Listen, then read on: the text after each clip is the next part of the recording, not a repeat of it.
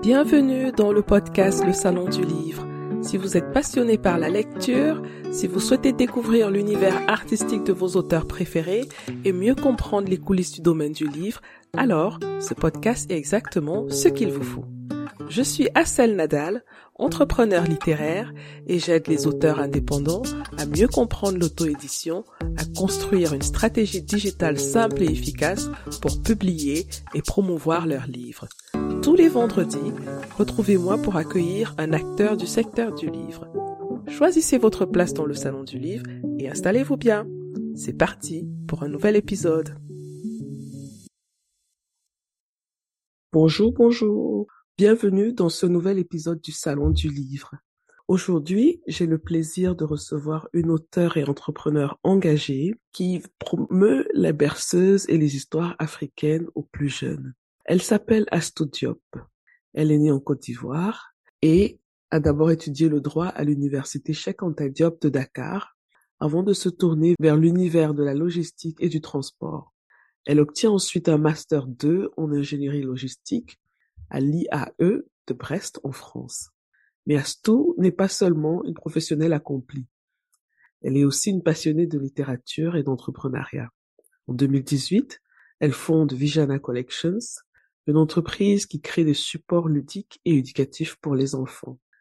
Elle a pour ambition de transmettre des valeurs et des connaissances à travers des outils originaux et créatifs. Avec Berceuse et Comptine d'Afrique, son premier livre sonore, Astou nous offre un voyage musical et poétique à travers dix pays africains pour le plus grand plaisir des petits-enfants.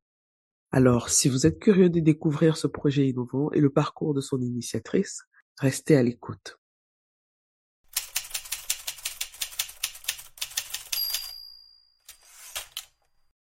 Si vous êtes fan de ce podcast, je vous serais vraiment reconnaissante que vous le partagiez avec vos amis et que vous laissiez un petit commentaire sur votre plateforme d'écoute préférée. Cela aidera à faire connaître le podcast à un plus grand public et il me permettra de continuer de produire des contenus intéressants. Ce podcast est gratuit, mais sa production a un coût. Alors, merci de continuer à me soutenir. Cela ne vous prendra que quelques minutes encourager les créateurs de contenus de qualité pour que les contenus qui ne le sont pas ne dominent pas l'espace public. Si vous ne soutenez pas les créateurs de contenus de qualité, vous contribuez à la prolifération de contenus de piètre qualité. Merci encore de me soutenir en partageant le podcast avec votre entourage et en laissant un commentaire.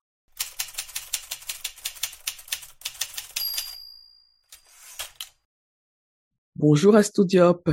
Bonjour. Bienvenue dans le podcast Le Salon du Livre et merci d'avoir accepté mon invitation. Merci, c'est un plaisir. Alors, on va démarrer tout doucement. La première question euh, qui me vient à l'esprit quand je lisais euh, votre biographie, j'ai vu que vous étiez ivoirienne, comme je l'ai dit dans l'introduction, et pourtant vous avez le nom de Diop. Alors, euh, est-ce qu'il y a des Diop en Côte d'Ivoire? Alors non, effectivement, je suis sénégalaise en fait, d'origine et de nationalité. Alors, mes parents, en fait, euh, émigrent euh, en Côte d'Ivoire dans les années fastes, justement, de la Côte d'Ivoire, et se rencontrent là-bas. Et moi et mes frères, justement, nous naissons en Côte d'Ivoire.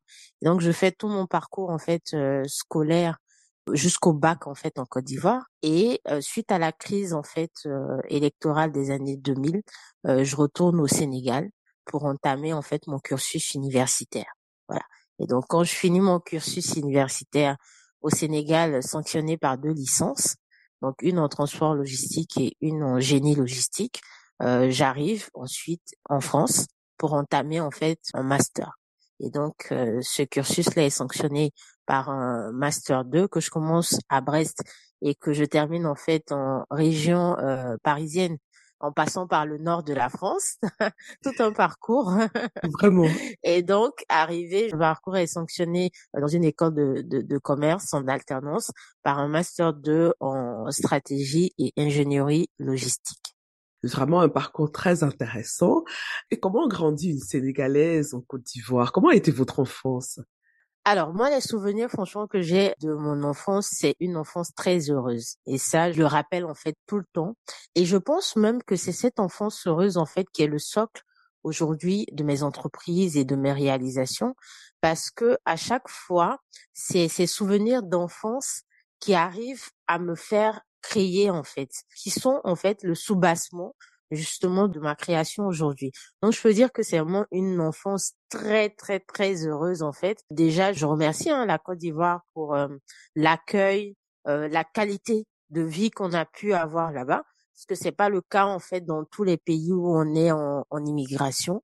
Franchement, en Côte d'Ivoire, euh, en tant que Sénégalais, on a une très très bonne qualité de vie. Aujourd'hui, je suis même plus ivoirienne en fait que les Ivoiriens, je pense. Et donc, franchement, une enfance très heureuse, euh, des apprentissages très ludiques. J'ai participé, par exemple, à un concours aux vacances pour ceux qui connaissent un concours culturel euh, pendant les vacances où j'ai joué une pièce de théâtre.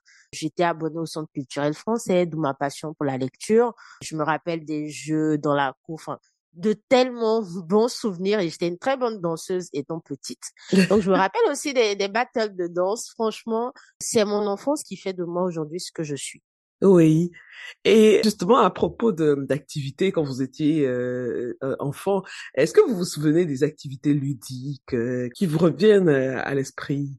Ah oui, ah oui, fortement. Je pense que c'est même la base en fait de mes souvenirs en fait. Je me rappelle moi, j'étais dans un quartier, en fait, dans une cité, une très grande cité, qui faisait pratiquement un rectangle, en fait, c'est des bâtiments, mais qui se joignaient entre eux, en fait, en rectangle. Et on appelait ça le Grand Bloc euh, dans la commune d'Adjami. Donc, faut se dire, en fait, que tout le centre de ce rectangle-là, c'était une immense cour, en fait, à perte de vue, en fait, mais une cour unique et il y avait des, des apatams et il y avait des arbres en fait dedans. Et donc en fait on passait le temps euh, quand on n'était pas à l'école en tout cas à jouer. Donc je me rappelle, je faisais la commerçante quand j'étais petite. J'achetais pendant les vacances en fait une boîte de nido et je revendais en fait à mes amis à 5 francs, 10 francs, etc. Je me rappelle aussi des battles de jeux parce qu'on avait en fait des quartiers environnants et des enfants de ces quartiers-là venaient en fait jouer avec nous des compétitions, mais de jeux communs. Par exemple, les temps passent, euh, les chaussures. Les chaussures, c'est un jeu où on met des chaussures en ordre, mais sans que le ballon ne nous touche. Et donc, euh, je me rappelle de ça. Je me rappelle des, des, des comptines qu'on chantait en se battant les mains, des jeux de cache-cache, euh, des danses aussi, des battles de danse en fait à l'époque. Donc, on faisait des ronds et on dansait au milieu alors aujourd'hui, de ma position, je vois qu'en fait, on a tout travaillé. On a travaillé la motricité, on a travaillé l'imaginaire, on a travaillé l'intelligence financière, on a travaillé, euh, enfin aussi euh, l'éducation, parce qu'à partir d'une certaine heure, en fait, moi je ne pouvais plus, en tout cas, aller euh, me balader comme tout le monde en fait. J'étais vraiment, il y avait un carcan éducationnel quand même de par ma mère. Donc, il y avait des moments où, voilà, et c'est là aussi on apprend la politesse. Donc, quand on te donne quelque chose, qu'est-ce que tu dis, comment tu te comportes avec tes amis, quand tu vois les parents de tes amis passer, comment réagir, quand tu vois une personne âgée passer, il faut prendre tout de suite, en fait, son bagage. C'est-à-dire, nous, quand on jouait, par exemple, on pouvait pas voir une personne âgée passer avec un bagage sans lui porter euh, assistance. Donc, c'est vraiment une base éducationnelle, l'air de rien, je pense que ce que les autres ont en plus, c'est de mettre les termes. Mais nous, on l'a de façon innée, en fait. Vous dites aussi dans votre biographie que vous avez toujours été une commerçante hein, depuis toute petite. Vous venez de le dire, vous vendiez du lait. Mais d'où vient cette fibre de commerçante si tôt? D'où est-ce que ça vient? Alors, en fait, pour la petite histoire, j'ai une arrière-grand-mère en fait qui disait qu'elle ne comprend pas pourquoi toutes les femmes de la famille en fait cherchent à faire des grandes études parce que elle, elle sait pertinemment qu'on finit tous dans le commerce. Et c'est vrai. Par mon côté maternel, en fait, on est toutes commerçantes sans exception. Mais après, c'est vrai que commerçantes, en fait, euh, à haut niveau. Donc, c'est des conteneurs euh, depuis la Chine, depuis les États-Unis. C'est vraiment des chaînes de magasins, etc. Donc, je mmh peux dire, en fait, que cette fibre commerciale et cette posture, en fait, commerciale, on l'a de famille. Maintenant, après, il faut pouvoir en fait justement l'enrichir de façon intelligente. Oui. Il suffit pas en fait d'avoir la fibre commerciale et de vouloir d'avoir la passion pour le commerce, mais il s'agit de savoir qu'est-ce qu'on met dans cette ossature là et comment on le met. Et moi je pense que c'est ce qui fait la différence entre les acquis qu'on peut avoir en fait de façon innée ou même euh, acquise. Hein. Alors euh, c'est ce qui fait la différence en fait avec les autres. Et pour la petite histoire encore, euh, au lycée, donc au collège, euh, je vendais des bonbons en classe. Et donc, alors pendant les cours comme ça, on me disait, job, job, euh, je peux avoir pour, pour, pour, pour 25 là-bas, un petit chocolat, un petit bonbon. Et donc, pour dire qu'en fait, dans toutes les situations, en fait, de ma vie, Oui. et bah, le commerce, en fait, m'a sauvé, on va dire. Et quand j'arrive en France, ma première initiative, hein, il y a pratiquement dix ans, c'est le commerce d'accessoires de wax. Donc, ma première vraie entreprise, c'est ça. C'est Doki Wax and Style. Et je fais des accessoires wax. Et je corrige un peu euh, tout à l'heure dans ma biographie. Vijana est née en 2021. L'entreprise qui est née en 2018, euh, c'est encore une entreprise que j'ai actuellement et qui fait la promotion justement de produits naturels euh, comme le karité, les encens, etc. et qui viennent d'Afrique. D'accord. Voilà. C'est bien de le préciser. Donc, Vijana est née en 2021. Exactement. Voilà. Et son premier produit, si je peux l'appeler comme ça, c'est Mm. ce livre sonore qui a fait que je vous invite aujourd'hui, hein, parce que j'ai trouvé l'objet euh, très beau déjà. Merci. Vous avez mis du sens dans votre entreprise. Le livre, c'est 10 berceuses africaines qui viennent de 10 pays africains différents. Vous avez marqué aussi que ce produit a une certification CE. Alors, je trouve ça intéressant. Est-ce que vous pouvez nous expliquer ce que c'est que la certification E? CE? Alors, en fait, pour expliquer la cer- certification CEO, il faut déjà dire euh, en quoi elle s'applique à mon livre. Donc, déjà, il faut définir un peu le livre. Donc, le livre, c'est Comptines et berceuses d'Afrique. On retrouve dedans 10 comptines et berceuses africaines venant de 10 pays différents avec 10 langues africaines différentes. Dedans, on va avoir un module audio qui est un appareil électronique appareillé au livre et qui permet, quand on appuie sur les touches, d'écouter ces comptines et berceuses-là. Alors, c'est, cette certification CE porte sur le module audio, dans le sens où ça devient en fait comme un jouet à l'intention des enfants. Et donc, pour commercialiser ce type de produit dans l'espace, en tout cas euh, européen, il faut obligatoirement avoir une certification CE. Donc, la certification CE, on l'obtient à l'issue de tests en laboratoire. Alors, le module audio est ramené dans un laboratoire agréé, je précise, et il y a une multitude en fait de tests qui sont réalisés sur ce module-là.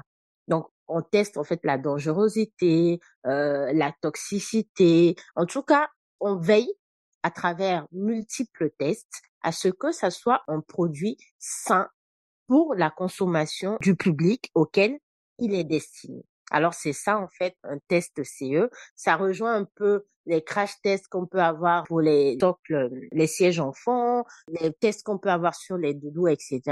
Et même à cette occasion, j'invite en fait la plupart des personnes à se renseigner parce que souvent il y a des produits, on ignore même qu'ils sont euh, soumis à la législation CE, alors que si. Et donc quand on se renseigne un peu, on est souvent euh, surpris de voir en fait euh, certains produits figurer sur cette liste. Voilà. Surtout quand il s'agit des produits destinés aux enfants, parce que euh, ils doivent respecter un certain standard euh, de sécurité, hein, ça. pour, pour ne pas mettre en danger les, les, les tout petits. Ben, tel que vous l'expliquez, ça veut dire que vous avez vraiment travaillé votre projet. Ça, on le ressent. Hein. C'est vraiment mon bébé. Alors moi, ça m'intéresse beaucoup de savoir comment est-ce que vous avez procédé de l'idée au produit final, parce que nous tous, hein, on a plein d'idées, mais est-ce qu'on les met en pratique? Est-ce qu'il res- Mhm. il en ressort quelque chose? Est-ce qu'au final, on a un produit ou un service? Ça, c'est encore une autre affaire. Commençons par euh, l'idée, d'où elle vient, et ensuite, quelle a été la prochaine étape? Une fois que vous avez dit, OK, je me lance là-dedans. Alors, je vais d'abord commencer en fait cette explication du process par une phrase en fait que vous avez dit tout à l'heure et qui fait tellement écho en fait à ma personne, à mon cycle de vie, à tout en fait. Parce qu'en vrai, ce que moi je dis, c'est que c'est intéressant d'être profond dans ce qu'on a envie de faire en fait. Faut pas peut-être forcément le montrer, mais intrinsèquement, c'est important d'avoir une assise profonde. Et vous avez dit tout à l'heure, ça fait sens. Et en fait, c'est ça pour moi, toutes les initiatives en fait que je peux entreprendre doivent obligatoirement faire sens. Donc ça commence par là. La recherche du sens. Est-ce que le sens colle à ma recherche à moi en fait profonde du sens? Et donc moi, dans toutes mes initiatives, il y a deux choses principalement qui m'ont guidée. C'est l'amour du continent africain, le rejet de cette injustice-là euh, globale, et ensuite euh, la valorisation de la femme et de l'enfant. On laisse en fait toutes mes initiatives que j'ai pu faire qui font sens avec euh, ça, et on en vient justement aux enfants. Et le déclencheur, parce que ça commence pas là, mais le déclencheur, c'est la naissance de mon fils, de mon aîné. Et donc, quand il naît, je dis, ah ben, écoute, euh, enfance heureuse, justement, je vais faire partager un peu un bout de cette enfance heureuse à mon fils. Et je ne trouve pas en fait de livre comme je souhaite. Je trouve une ancienne initiative française avec un CD, et moi j'aime pas d'appareil CD, où je retrouve en fait sur YouTube. Et moi j'ai un rapport particulier aux écrans. Et donc, je me dis, mais non, je vais pas déjà euh, bébé comme ça exposer mon enfant aux écrans. Et je cherche en fait qui est derrière le compte, etc. Enfin, je trouve pas d'informations claires. Donc, on continue dans le sens, dans la consommation intelligente, dans la réactivité par rapport à un état de fait. Tout ça pour dire que c'est pas fortuit en fait. Et donc, je me, je me dis, bon, il est peut-être temps en fait pour euh, mon amour de la lecture et de l'entreprise, il y a quelque chose à réaliser euh, selon mon angle de vue à moi, parce que ça c'est important. Pour moi, comment doit se présenter ce livre-là? Qu'est-ce qu'il doit y avoir dedans? Et comment on peut le mettre à disposition? Et c'est là que commence le processus de création. Et donc, je commence à mettre sur papier, à ébaucher les caractéristiques déjà du livre. J'ai l'idée. On peut avoir l'idée, mais après, il faut arriver à travailler l'idée. L'idée, elle va s'affiner on va sourcer en fait le contenu du livre, on va ensuite sourcer les prestataires, et ensuite on va sourcer au niveau de la distribution. Ces différentes étapes que j'ai pu avoir, créer en fait le livre, trouver le contenu, euh, designer, trouver l'usine, faire livrer ici, euh, produire, faire les tests en fait qu'il faut, ramener euh, en France, donc gérer un transport euh, par conteneur quand même, et distribuer et justement se maintenir. Donc c'est ça un peu les grandes étapes et qui ne sont pas des moindres. Et euh, l'intérêt justement d'avoir tout fait, je dis souvent le, c'est-à-dire la galère euh, est très révélatrice parce que plus on galère en fait, plus on fait soi-même. Et aujourd'hui, je suis arrivée à un point où il y a une certaine expertise avérée qui est là. Et donc, je propose même aujourd'hui des accompagnements en fait à l'auto-édition et plus principalement dans le domaine sonore, des livres sonores. Donc, j'accompagne déjà là euh, pratiquement trois personnes à la réalisation en fait de leurs livres aussi. Et ce sont tous des livres sonores, donc il y a un vrai marché derrière. Exactement, exactement. Je vais aussi finir ce paragraphe en expliquant encore une fois de plus la posture ou en fait euh, le dictat de cette mise en concurrence qu'on veut nous faire croire. Je m'explique. Étant commerçante, moi j'ai toujours baigné en fait dans le ah ne fais pas comme moi, elle veut faire comme moi, etc. Enfin, on a cette idée-là en tout cas. Mmh Pour les autres je, parties de l'Afrique, je sais pas, mais en tout cas en Afrique subsaharienne, où j'ai fait déjà trois pays, on a ça un peu. On a l'impression que quand on a des fournisseurs, on doit garder pour nous en fait quand on a en fait des tips, on doit tout garder pour nous et on est le seul à faire ça. Et pour nous, c'est ça le symbole de la réussite. Que nenni. Ce n'est pas ça le symbole de la réussite. Non, on ne s'en sortira pas comme ça en fait. C'est pas possible. C'est-à-dire il y a tellement de, de place pour tout le monde et il faut regarder le modèle économique, les modèles économiques en fait qui fonctionnent. Et c'est pour ça qu'aujourd'hui moi j'ai décidé de réaliser des accompagnements en fait où je supervise la création d'autres livres, souvent même un peu similaires aux miens. Il y a des gens qui ont hésité même à m'aborder. Ils ont été surpris par mon accueil. Ah, ça te dérange pas que je fasse un peu? Mais je dis non, il y a tellement de place pour tout le monde que moi, ça serait une fierté pour moi de dire, écoutez, je suis aussi, j'ai participé à l'élaboration de tel livre, de tel livre, de tel livre. Et plus on est nombreux, et mieux c'est, et plus justement notre force économique sera pertinente. Donc, pour les personnes qui écoutent, sachez que aujourd'hui, vaut mieux monétiser vos connaissances que de les garder pour vous tout seul. Ce n'est pas pour l'intérêt, en fait, de notre communauté et de notre continent. Exactement. C'est pour ça que je dis toujours que la chose qui est vraiment euh, passionnante avec la connaissance, c'est que quand on la partage, on ne diminue pas ce qu'on a. Au contraire, on multiplie la connaissance. La connaissance, ça ne se diminue pas. Donc, euh, en la partageant, vous la multipliez. Alors, quand vous décrivez le processus de création et de production de ce livre sonore, c'est vraiment un, un, travail de professionnel et il y a beaucoup, beaucoup, beaucoup d'étapes. Étant moi-même entrepreneur, j'imagine déjà les obstacles, les difficultés, les de manque de sommeil et tout ça. Donc, bravo, hein. Merci. Effectivement, les personnes justement qui ont cette lecture-là me demandent en fait au moins trois fois, mais tu as fait tout ça toute seule? Je dis oui. Mais t'es sûre? Je dis. Eh ben, je dis voilà.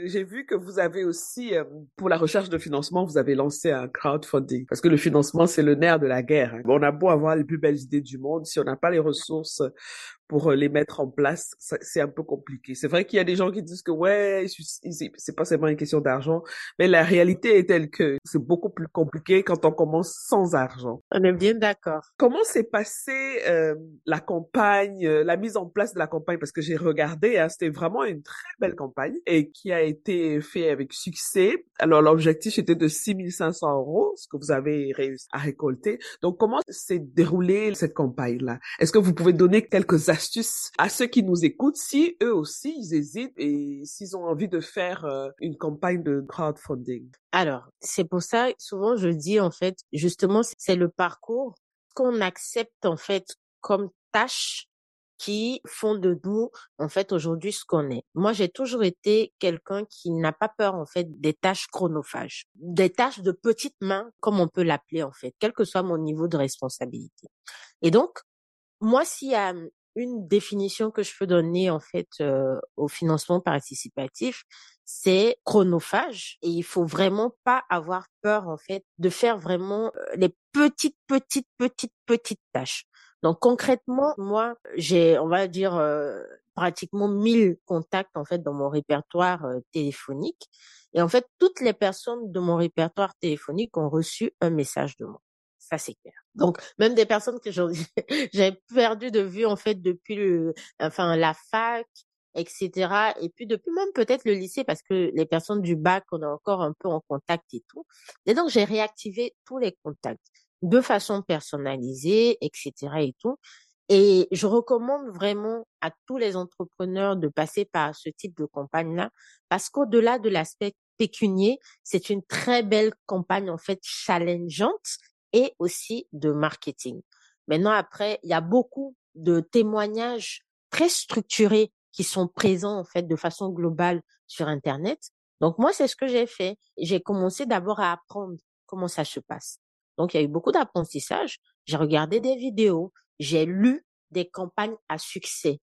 Euh, je suis allée aussi sur parce que c'est sur Lul que j'ai fait la campagne. Et ben en fait, je suis allée sur des campagnes qui n'ont pas marché aussi pour comprendre pourquoi ça n'avait pas marché Donc, le conseil que je peux donner aux gens, c'est ça. C'est déjà au niveau de votre posture. Parce que pour moi, tout commence par nous-mêmes, en fait.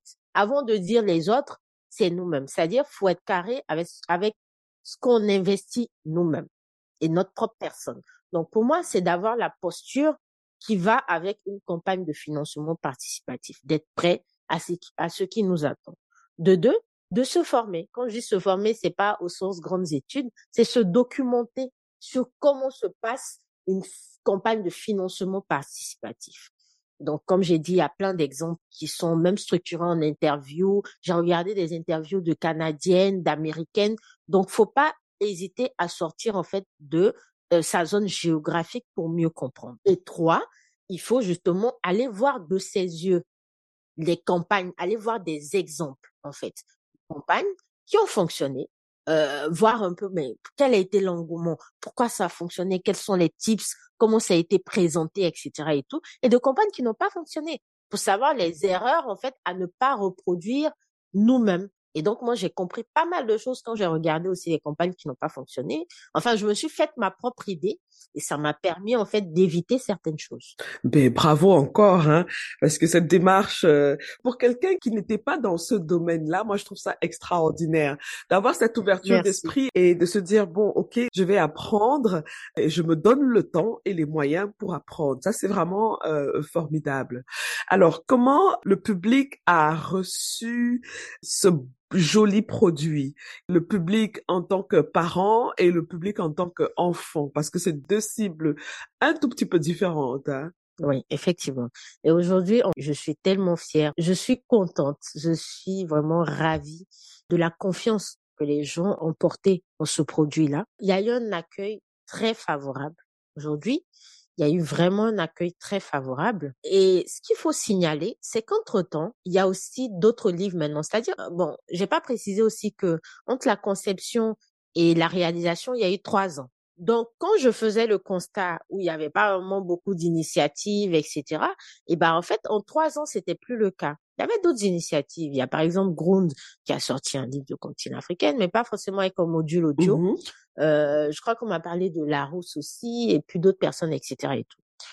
Et donc, du coup, franchement, par rapport à la qualité de ce que j'ai sorti, moi aujourd'hui, mon positionnement, je suis fière de mon positionnement. Mmh je peux dire en fait que au niveau qualitatif, je surplombe en fait les initiatives parce que c'est quelque chose qu'il faut qu'on arrive en fait à se dire aussi. Quand on fait bien, on a une fausse modestie là qui nous empêche en fait aujourd'hui de nous positionner à certains niveaux.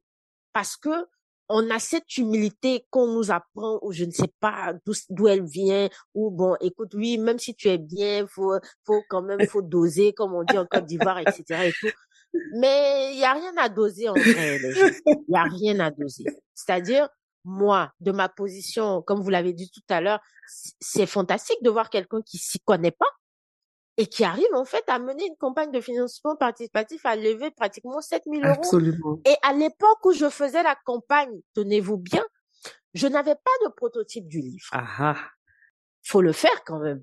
J'avais un prototype numérique. Les gens, ils m'ont suivi sur une maquette numérique.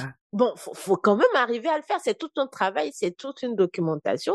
Et donc aujourd'hui, franchement, je suis, je suis fière de moi-même. Ça, je, je me tiens en fait de le dire. Mhm. Je suis fière de tout ce que j'ai pu réaliser et les gens me le rendent vraiment bien.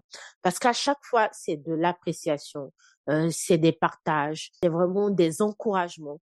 Il y a pas mal de personnes qui ont acheté le livre adulte pour eux-mêmes. oui. Je disais qu'il fallait que je communique en fait à ce propos, mais il y a pas mal d'adultes qui l'ont acheté pour eux-mêmes. Pourquoi? Parce que ça faisait en fait renaître des souvenirs, des souvenirs d'enfance. J'ai eu des gens qui ont pleuré devant moi quand ils ont écouté des comptines. La dame elle me dit en fait, ma grand-mère est togolaise et je suis née au Togo et elle me chantait ça. Et après, moi, je suis venue avec mes parents ici en France et ma grand-mère est décédée entre-temps. Oh. Mais cette comptine, je m'en rappelle comme si c'était hier, en fait, parce que je me rappelle mes souvenirs d'enfance. Mmh oui. Donc, vecteur culturel, en fait, créateur, en fait, de connexion, de d'interaction, c'est profond. Et, et ce que j'ai envie de dire, c'est que Grund, euh, tout ce que tu veux, peut faire des choses, mais l'âme de mon projet, la passion que j'y mets, la détermination que j'y mets, l'intention que j'ai en faisant ce projet-là, ils pourront jamais égaler en fait ça. Jamais. Je suis un enfant d'Afrique. Je suis noire. Je suis une femme noire. Je suis une maman d'enfant noir. Et je revendique en fait cette légitimité-là à travers en fait mon livre. C'est-à-dire la revendication, elle n'est pas en fait orale, comme je suis en train de dire aujourd'hui, de mettre les mots, mais elle est dans ce livre. C'est-à-dire, j'ai mis toutes mes tripes dedans. Je revendique, je veux que des enfants aient ce livre et voient qu'est-ce que c'est qu'en fait notre richesse culturelle, voient la pertinence de notre expertise. Je pouvais faire un livre même sans packaging, je dis non je vais mettre dans un joli coffret bien huilé, bien bien travaillé. Je pouvais faire que la langue africaine. Je dis non, je vais en fait faire euh, des comptines trilingues. Et dans le livre, vous avez de la langue africaine, vous avez la traduction en français, vous avez la traduction en anglais. Je dis ça, c'est pas suffisant. Sur chaque page, vous avez une carte d'Afrique qui localise en fait le pays. honte à vous, l'Afrique n'est pas un pays. Honte. C'est un continent. Vous allez comprendre et vous allez appliquer. Chaque page de ce livre vous rappelle que c'est un continent. Et vous fixe le Ghana où il est, le Sénégal, etc. où il est. Je m'arrête pas là. Au niveau des illustrations, j'emploie en fait quatre illustrateurs qui sont sur le continent pour dire que il y a de la valeur. Absolument. Et donc, le livre est illustré à quatre mains et chaque illustration a un minimum de 20 rappels en fait culturels du pays d'origine de la cantine. Mhm. Quand on m'a dit de faire un test CE, j'en ai fait deux, deux tests CE. J'ai affrété, comme Veritas là pour les euh, contrôles produits, etc. J'ai affrété une compagnie agréée chinoise dans l'usine de fabrication pour aller contrôler avec une checklist précise la fabrication de mes livres. J'ai fait un test en fait en début de production pour être sûr et ensuite en fin de production pour vraiment être carré en fait. Dire que bah écoutez, vous fournisseurs, moi je fais un deuxième test et j'espère que ça va vraiment bien se passer dans le sens où j'avais eu écho que souvent au niveau du prototype, il passait tous les tests parce qu'il était fait avec de bons éléments et ensuite, pour la production de masse, les usines prenaient en fait des éléments de moindre qualité. Donc, j'ai décidé en fait de faire deux tests CE tout simplement. Et sachant que un test CE, le minimum en fait c'est 1000 euros. Ça faut le comprendre. Donc c'est pas des, des petites sommes où je pouvais me le permettre en fait non. Mais c'est par souci de qualité. Et l'autre chose que j'ai eu aussi à faire, c'est d'affréter un organisme de contrôle qualité. Donc qui vont sur euh, les lieux et qui font en fait des contrôles comme une personne en fait aurait pu le faire si elle était sur place. Donc vu que moi je n'étais pas sur place, donc j'ai affrété en fait une compagnie spéciale qui est partie vérifier avec une checklist en fait qu'on a définie ensemble, qui allait vérifier la qualité en fait de la production, la qualité de l'impression aussi. Par exemple là un test simple qu'ils font, c'est de mettre en fait du scotch euh, sur la couverture et sur les pages et de l'enlever et de voir en fait si euh, l'impression est aux normes en fait, de tester la qualité du papier pour voir si la rigidité que j'avais commandée a été respectée. Je suis allée jusqu'à tester, écoutez-moi bien, la durabilité des piles. Vous avez mis des piles dans un appareil pendant combien de temps? Non, mais en fait, eux, ils ont un appareil spécial qui permet en fait de tester la durabilité des piles. Ok. Voilà, et donc du coup, on a fait ça. Au niveau des, de la taille même du livre, il faut même que je publie le rapport qualité là, éventuellement dans la communication pour que les gens voient le travail. Justement, c'est un très bon argument de vente. Effectivement, pour que les gens voient tout ce qui a été réalisé en fait. Et donc après ça, l'organisme envoie le rapport et on voit si le rapport est au vert ou au rouge. Et même avec l'usine, la, la, relation avec l'usine, ça permet en fait d'avoir une sorte de respect. Parce qu'ils comprennent que la personne qui est en face d'eux là ne va rien laisser passer en fait. Au niveau de l'emballage dans les cartons, du conditionnement des livres, parce que ça devait quitter la Chine, venir ici.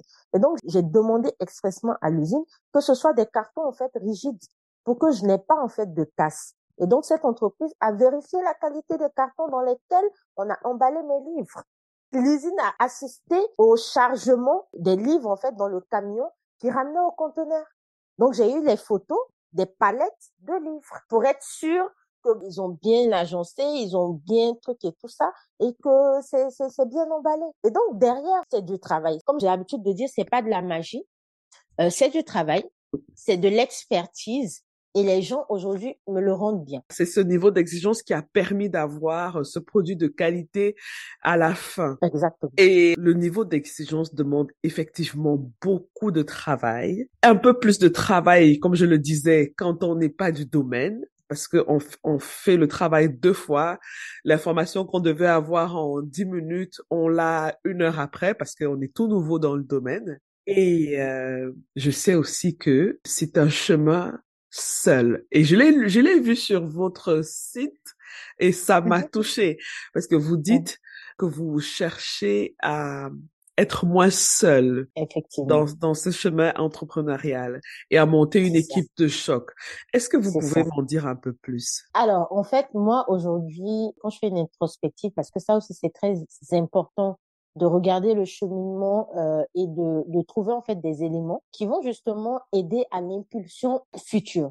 Faut pas se dire oui, je suis bonne, je suis experte dans ça, mais il y a forcément en fait des failles. Quelles sont-elles en fait? Les failles pour moi, c'est cette solitude en fait entrepreneuriale. Aujourd'hui, j'aurais vraiment aimé avoir une équipe comme j'ai dit, mais mon niveau en fait d'exigence et un peu la vitesse en fait à laquelle je vais, c'est compliqué de sourcer des personnes qui ont ce niveau en fait d'engagement, qui ont ce niveau de passion dans la chose, qui ont ce niveau en fait de, de précision dans le travail et qui ont ce niveau d'exigence envers soi-même. Parce que moi, avant d'être exigeante envers les autres, je suis exigeante envers moi-même d'abord.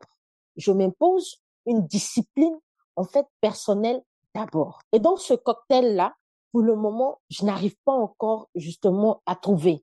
Hein, à trouver des personnes. Je vais utiliser ma plateforme pour lancer un appel. Ou alors, je le dis de manière différente. Est-ce que vous, vous pouvez lancer un appel aux auditeurs? Parce qu'on ne sait jamais qui vous mhm. écoute. Hein? Parfois, les solutions viennent des endroits auxquels on s'attendait très peu. Si vous pouvez lancer un appel, vous dites exactement quel type de profil vous cherchez pour euh, mhm. des, des associés, des partenaires. Euh, voilà, vous avez la parole. Bah aujourd'hui en fait, euh, là je suis déjà en fait dans la dans la conception du tome 2 et dans la préparation en fait d'une collection d'albums jeunesse classiques, mais sonores aussi. Et donc aujourd'hui l'appel que je peux lancer, c'est plus en fait au niveau financier. S'il y a éventuellement en fait des, des personnes qui croient dans ce projet-là. Des business angels qui croient justement à ce que la littérature est très importante dans le développement en fait de notre continent, dans la formation des élites de demain, que ce contenu approprié est très important en fait pour ces élites-là de demain.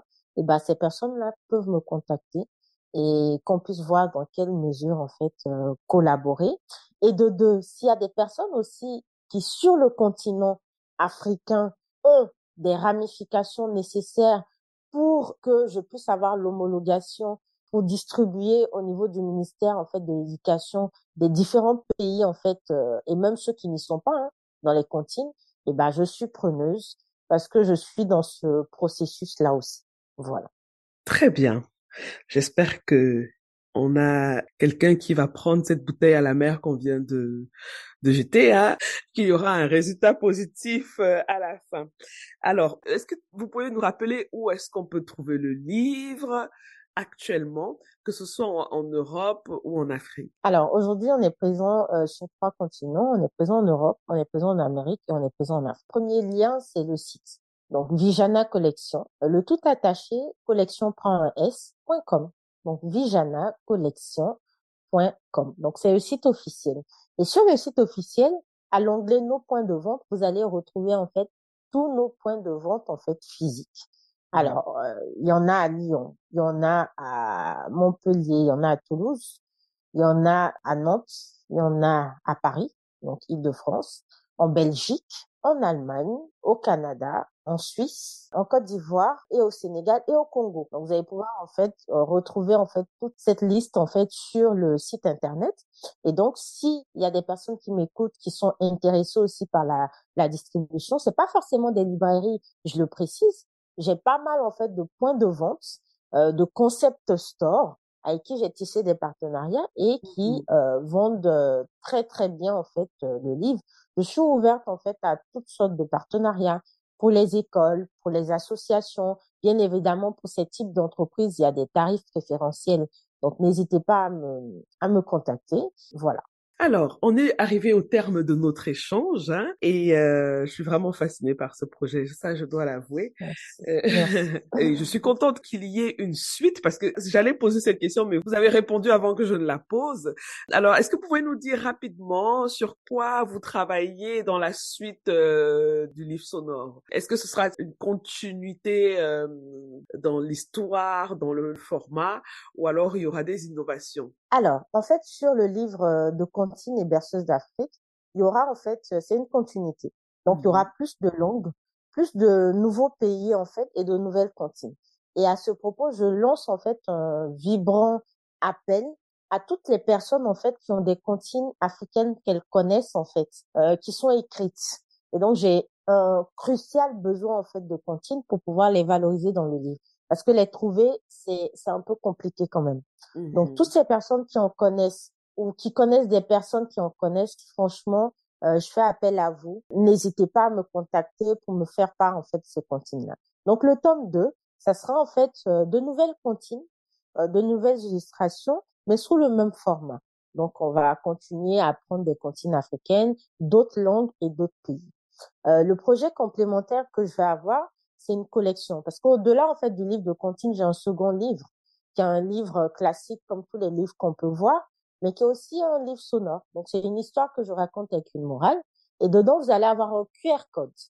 Et donc, le QR code va vous servir à télécharger l'histoire qui est racontée. Et comme dans l'histoire, je narre en concours de danse, vous allez avoir en prime, en fait, dans l'audio, les sons du concours de danse et mmh. les dialogues. Donc ça, euh, c'est déjà un livre qui est là. Et donc, je suis en train de travailler sur une collection qui sera sous le format du second livre, en fait, mais aussi sonore parce qu'il y aura un QR code dedans. Mais euh, ça sera en fait des héros qui vont se retrouver sur toutes les collections en fait du livre. Donc, c'est des héros qu'on va retrouver à chaque livre dans des situations, euh, dans des domaines en fait différents. Parce que l'idée, c'est vraiment d'arriver justement à figer ces personnes-là pour développer ce sentiment d'appartenance et d'identification euh, de nos enfants. Donc, c'est mmh. important qu'on ait des personnages figés, qu'on valorise, qu'on développe au fil du temps et justement qui deviennent en fait des références pour nos enfants, des, des images et qui, qui font partie de la diversité pour les enfants qui viennent d'ailleurs. Voilà. Très bien. Parfait. Je rappelle que je vais mettre tous les liens du site, de la boutique euh, Vijana. Euh, je mettrai tous ces liens là dans la description de l'épisode. Donc, si vous n'avez pas eu le temps de noter les liens pendant l'écoute de l'épisode, vous pouvez toujours aller sur le site du podcast et cliquer sur l'épisode et vous regardez dans la description, vous allez avoir toutes les informations nécessaires pour vous procurer le livre et peut-être aussi pour contacter Asto. Merci beaucoup Asto Diop. C'était une conversation très enrichissante, une belle découverte que j'ai faite. Je suis très contente. et je suis contente aussi. Ceux qui vont nous écouter euh, apprécieront aussi euh, cette découverte et surtout iront acheter le livre parce que une fois qu'on a dit tout ce qu'on a dit là, s'il n'y a pas d'achat, il y a un problème. On est bien d'accord. En tout cas, merci, euh, merci beaucoup pour l'invitation. Et merci beaucoup pour cette euh, excellente en fait initiative parce qu'en vrai, il faut savoir s'affranchir en fait des et j'en parlais d'ailleurs hier lors d'une conversation, il faut savoir s'affranchir des canaux en fait classiques. On ne veut pas en fait de nous à un endroit, et ben on crée notre propre canal. On est bloqué à un endroit, on crée en fait notre propre canal.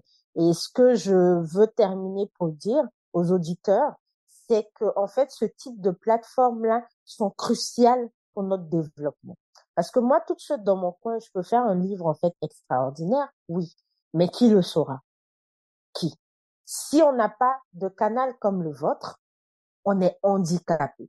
J'utilise un terme en fait fort pour que les gens comprennent qu'il ne s'agit pas de faire seulement de belles initiatives et de beaux projets, mais le défi complémentaire qui va en fait de pair, c'est la vulgarisation de ces initiatives-là. Et à ce niveau-là, on pêche beaucoup pour multiples raisons. Et donc, je tenais justement à féliciter euh, ce canal-là et à féliciter ce type d'initiative. Merci beaucoup, Astou. Ça m'encourage beaucoup. Effectivement, je pense qu'il faut aller conquérir les marchés. Hein. On a tout autant que les autres le droit d'avoir des envies de conquête et euh, quand on regarde vers la J'adore ce mot. ben oui, c'est vraiment sans complexe. Il faut conquérir le monde. Oui. Voilà. Voilà, il faut conquérir le monde. Et, et, déjà, la première étape, c'est de récupérer notre continent pour qu'on en soit les maîtres hein, et les seuls maîtres et conquérir le monde. Et on a tout pour. On a tout pour. Il faut y croire, il faut travailler, il faut bosser et il faut se tenir la main. Euh, encourager ceux qui font de belles choses, surtout, comme je l'ai dit au début de, de, de, notre échange, parce que si on ne le fait pas, on laisse la place à la médiocrité. Et il ne faudra pas s'en plaindre après. C'est ça. Voilà. Merci encore une fois à Studio et euh, revenez quand vous voulez dans le salon du livre. Merci. Ça sera avec plaisir. Merci. Merci. À bientôt. À bientôt.